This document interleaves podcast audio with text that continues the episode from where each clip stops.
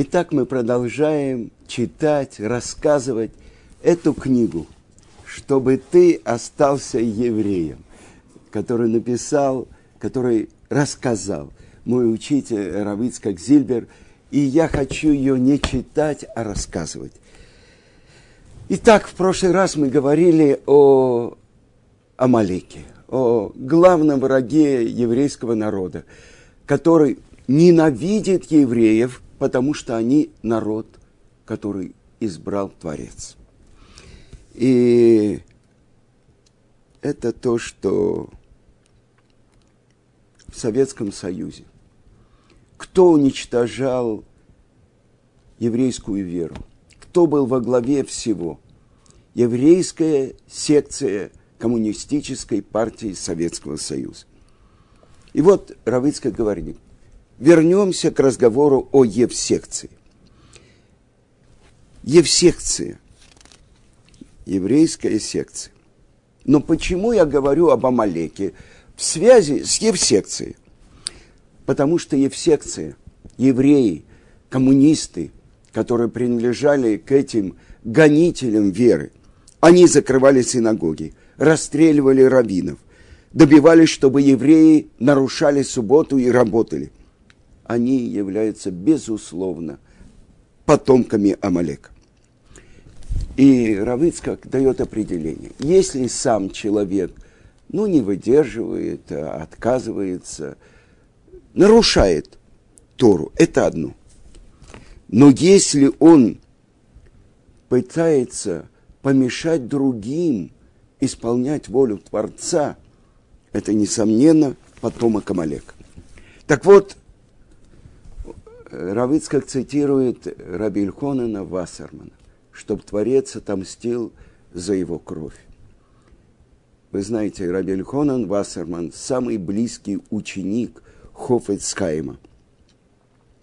А Хофицкайм был духовным вождем всех евреев Восточной Европы. Э, Рабыцкак приводит э, даты его жизни. Он родился еще 1838 году, а умер в 1933. Он прожил почти 95 лет. И вот то, что говорит Рабильхонан Вассерман в своей книге, я слышал от святого Хофицхаймема такие слова. Для меня очевидно, что евсековцы, они из семени Амалека. Бамир из Барур, а зей зайнен фунзера Амолек. Это то, что говорил Хофицкайм, что у него нет никакого сомнения, что они потомки Амалека. Но мы как бы должны задать вопрос, ну что это такое, ведь э, папа и мама этих евреев, которые отказались от веры – и уничтожали тех, кто продолжает верить и исполнять заповеди Творца. Они ведь чистокровные евреи. И при всем при том, Хофицкайм говорил, что на них распространяется статус Амалека. И все то, что Тора предписывает делать по отношению к Амалеку, относится к ним. И это значит – что любой контакт и примирение с ними полностью исключен. Рабильхонен Вассерман, он возглавлял Ишину, Ешиву в Барановичах. Сейчас это Белоруссия, а тогда это была Польша. Он погиб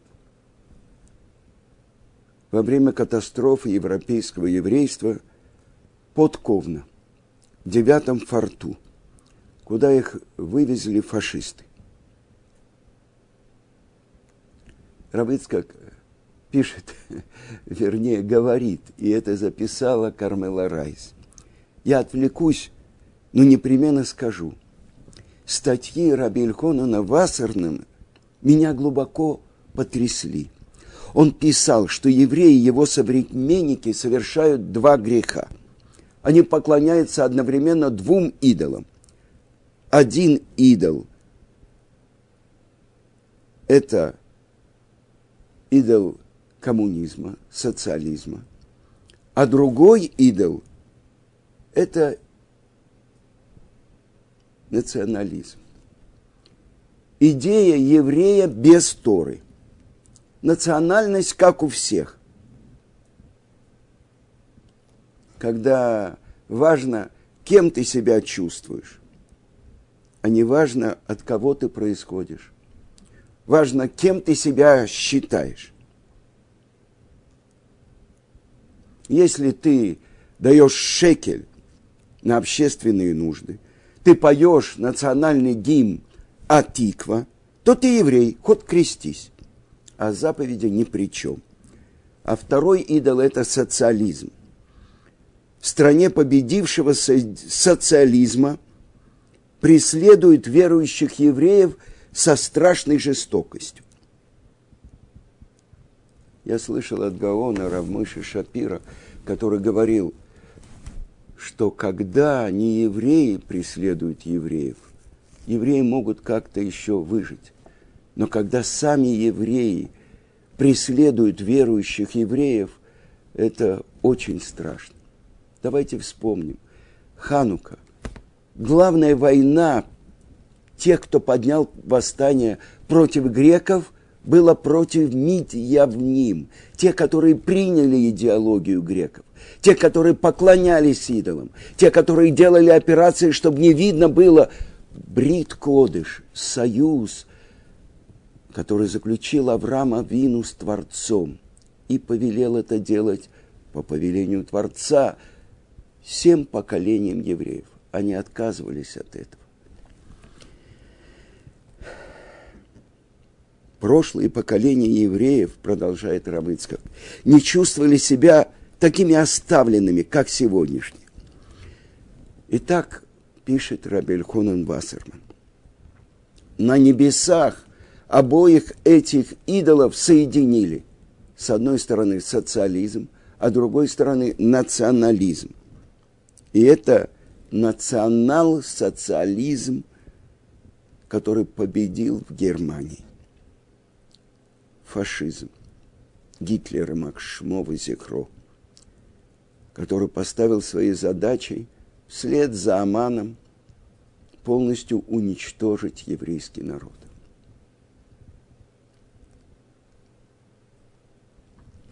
Равыцкак пишет, что слова Рабельхонана Вассермана – это прямо как слова пророчества. Но вернемся к разговору о Евсекции. Это евсековцы добивались и добились ареста Любавичского Ребе в Ленинграде и настаивали на его расстреле. Может быть, власти его бы и не тронули, но и всековцам авторитет Ребе не давал покоя. Они-то хорошо знали – каков его вес и значение в жизни евреев. Это они отобрали у Ребе Ткилин в тюрьме. Причем один из главных из них был в прошлом хасидом Ребе. Какой позор для нас! Кто пытался добиться, чтобы Ребе заменили расстрел десятью годами заключения? Жена Максима Горького а евреи, евсековцы настаивали на расстреле. Но и эти самые преступники не избежали кары. Двое самых активных из них были казнены той же самой властью, которой они так верой и правдой служили. Это евсековцы в пасхальную субботу специально устроили в городе, где я жил, в Казани, вечер, на котором угощали евреев булочками и раздавали папирос. Один из э, тех, кто не смирился, минчанин Нехемия Макаби, с которым я познакомился, когда он приехал в Казань. А было это гораздо позже тех событий, которые я описываю – кстати, он был горячий сионист. Он собирался нелегально перейти границу. И мы с женой особенно моя жена Гита, отговорили его от этого самоубийства. Он мне рассказывал потом, что в эти годы творилось в Минске. Евреев в городе было много, и в секции орудовала вовсю. В первый вечер Песаха Нехемия собирался сесть со своим отцом за стол и провести пасхальный седер, как это мы делали на протяжении веков. А евреи-коммунисты приступили в это время к своим антипасхальным мероприятиям. Они охотились за молодежью. Они заходили во все еврейские дома и требовали от молодых «идемте с нами». Отказ, отказаться или вступить с ними в спор было опасно. Когда евсековцы вошли в дом Нехемия, Нехемия успел вместе со своим молодым другом спрятаться, спрятаться в шкаф. «Где ваш сын?» – спросили незваные гости. Отец пожал плечами, я не знаю, куда-то ушел. Они оглядели все углы. Никого не нашли а заглянуть в шкаф, к счастью, они не догадались. Евсековцы были мастера на все руки. Они устраивали в синагоге еврейские судилища. И сама процедура велась на идыше. Помните, тройки. В Минске шути, они судили Шойхета. Они ложно обвинили его в изнасиловании.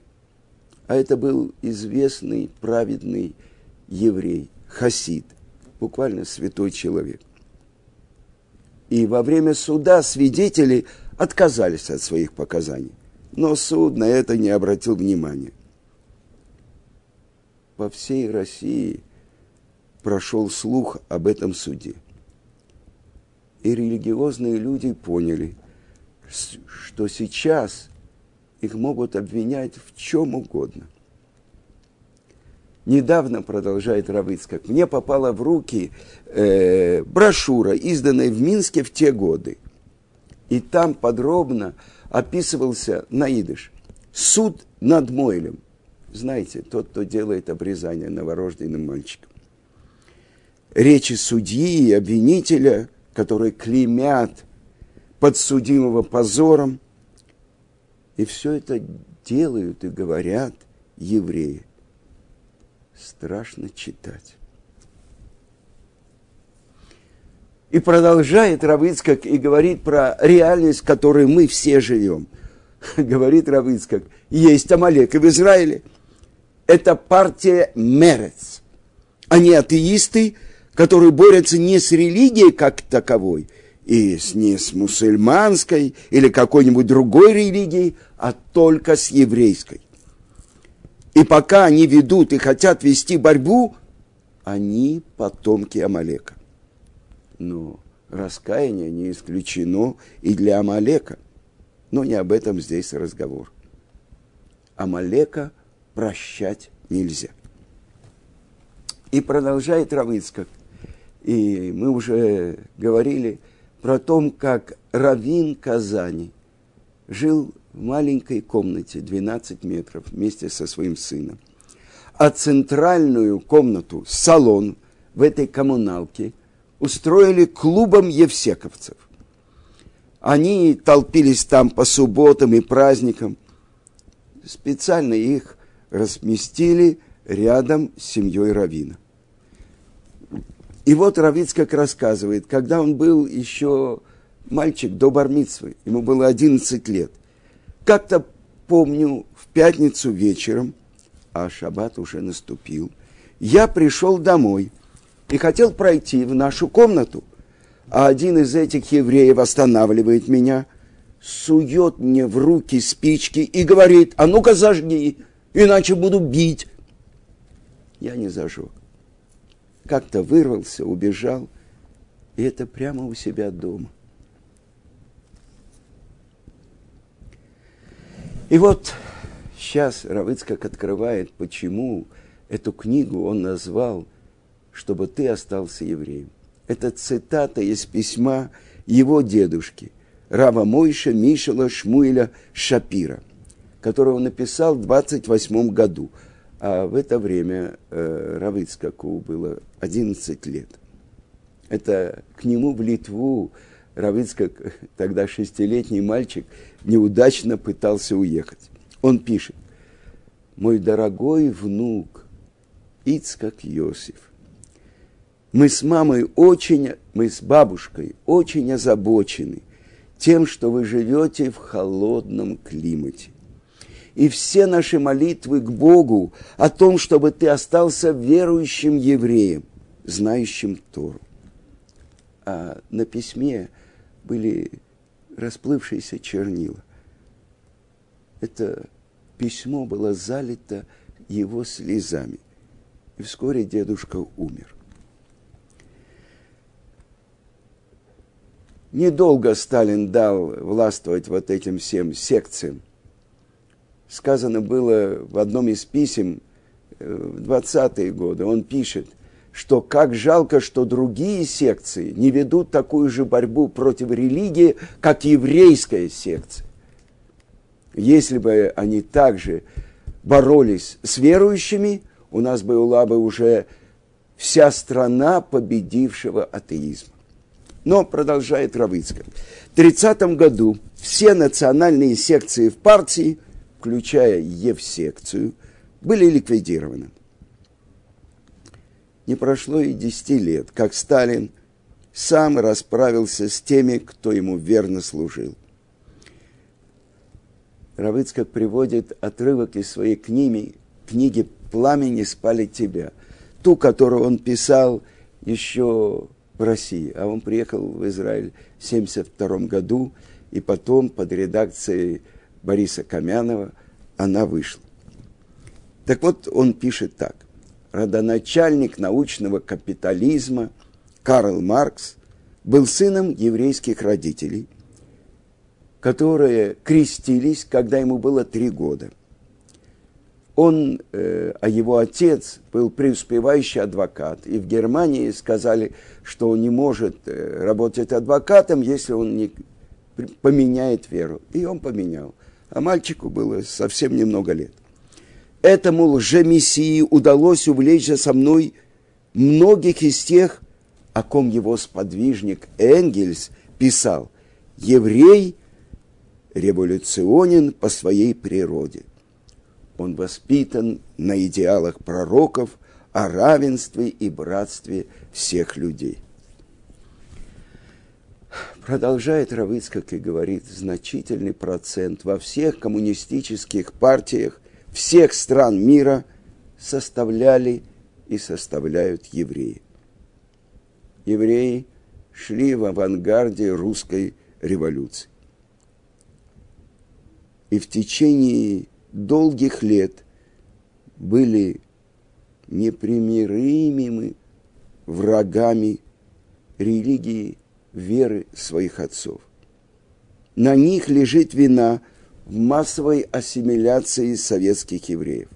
Это их руками Ленин и Сталин, здесь не написано, но я добавлю, и Мак Шмам храм, чтобы имя злодеев было стерто. Так вот, эти руководители, Ленин и Сталин, уничтожали нашу древнюю культуру. Это евсековцы уничтожали своих братьев, изучающих Тору и иврит. Мы хорошо помним их собственную судьбу.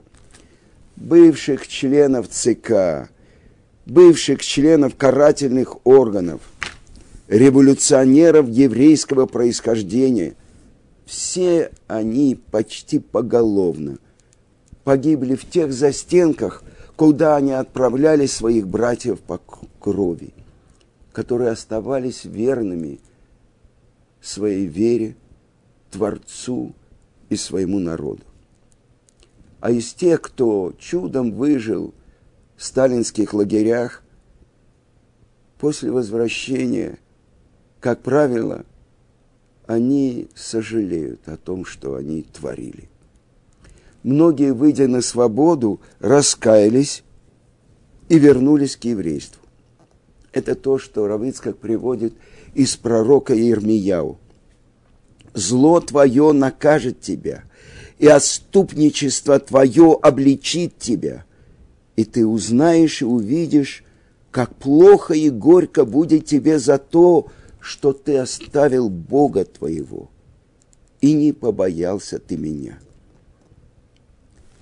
Равыцкак э, пишет, что э, после сталинских чисток из молодых казанских евсековцев, которые мне известны, живых осталось двое. И эти двое стали такими любезными, такими тихими. Он рассказывает про одного, Йоська Бегун, который боролся с, против веры. И вот когда произошло в 30-е годы, когда его товарищи, многие были расстреляны, многие получили срока, на какой-то свадьбе Равиц как рассказывал – что подпольная свадьба, подпольная хупа, который делал его отец, потом ему подали, подал пальто какой-то человек. Мы вышли после свадьбы, и я спросил, тогда Равицкаку было 13-14 лет, а кто тебе подавал пальто, папа? И папа ему сказал, это Йоська Бегун. Йоська Бегун, который боролся против веры – уважительно относится к Равину. Я перепутал немножко. Это Равиц, как сказал папе, кто подавал пальто. И тогда его отец, Равин Казани, подпольный Равин, он сказал, это уже Машех должен прийти, если Йоська так уважительно относится ко мне. Итак, это одна из черных страниц нашей истории. Как все повторяется.